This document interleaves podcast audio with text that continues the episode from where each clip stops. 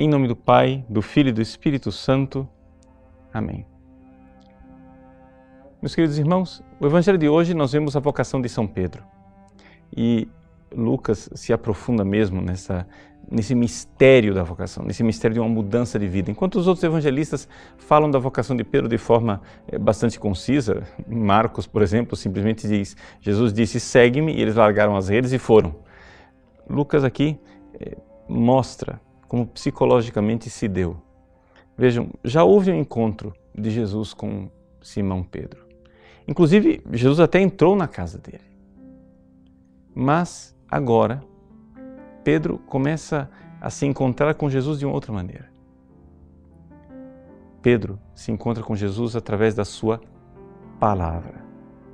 É como aquela alma que, ao se encontrar com Jesus, começa a meditar a sua palavra e começa a se aprofundar. É interessante que Jesus está ali, na beira do lago, pregando. Como não tem espaço, é, é muita gente, ele começa e sobe na barca de Pedro e prega desde a barca de Pedro.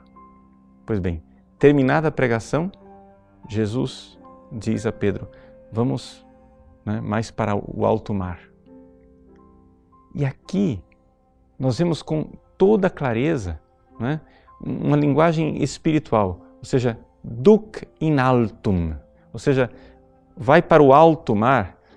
Este alto é ao mesmo tempo também profundo. A palavra grega eisto bathos, bathos quer dizer fundo e ao mesmo tempo alto. Né? É interessante que a nossa linguagem portuguesa também diz isso. Alto mar quer dizer o mar onde ele é mais fundo. Pois bem, Jesus está pedindo a Pedro: vamos nos aprofundar. Vamos aprofundar o conhecimento. Você já me conhece, mas você não me conhece ainda. Você precisa mergulhar nas palavras que você acaba de ouvir.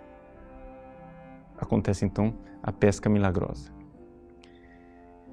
E Pedro, como que desmascarado na sua superficialidade, né, diz para Jesus que ele afasta-te de mim, Senhor, né?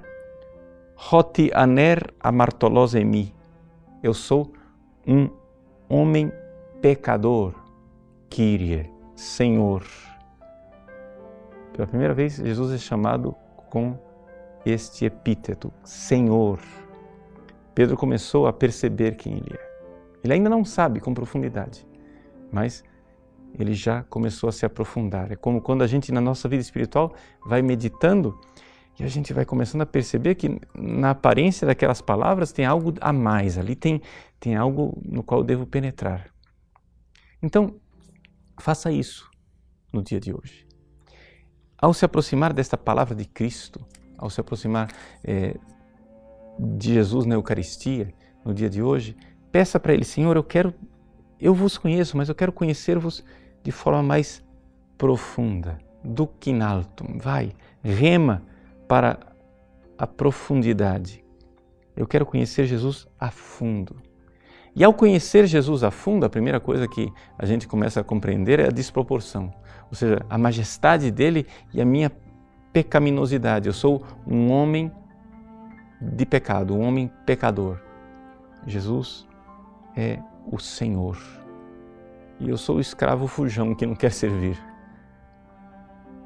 Este encontro esse encontro é muito importante, porque esse encontro vai aprofundando a nossa relação até chegarmos verdadeiramente é, é, na presença do Cristo que diz: não tenha medo, não tenha medo de se aproximar, não tenha medo de ser meu íntimo, me fobu, não tenha medo, nada de fobia. Né?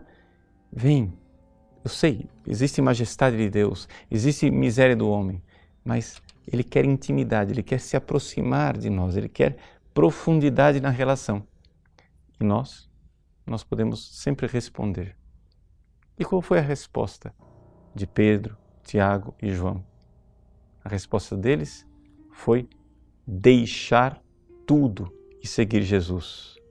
Afentes panta. Se você quiser realmente seguir Jesus, você tem que deixar tudo a fente espanta, deixando tudo, tudo, mas tudo não é alguma coisa, não é um percentual. Deixar tudo, ou seja, se desapegar desta terra para poder voar com Cristo, para poder ir com Ele. Os apóstolos começam deixando tudo para estar com Ele o tempo todo.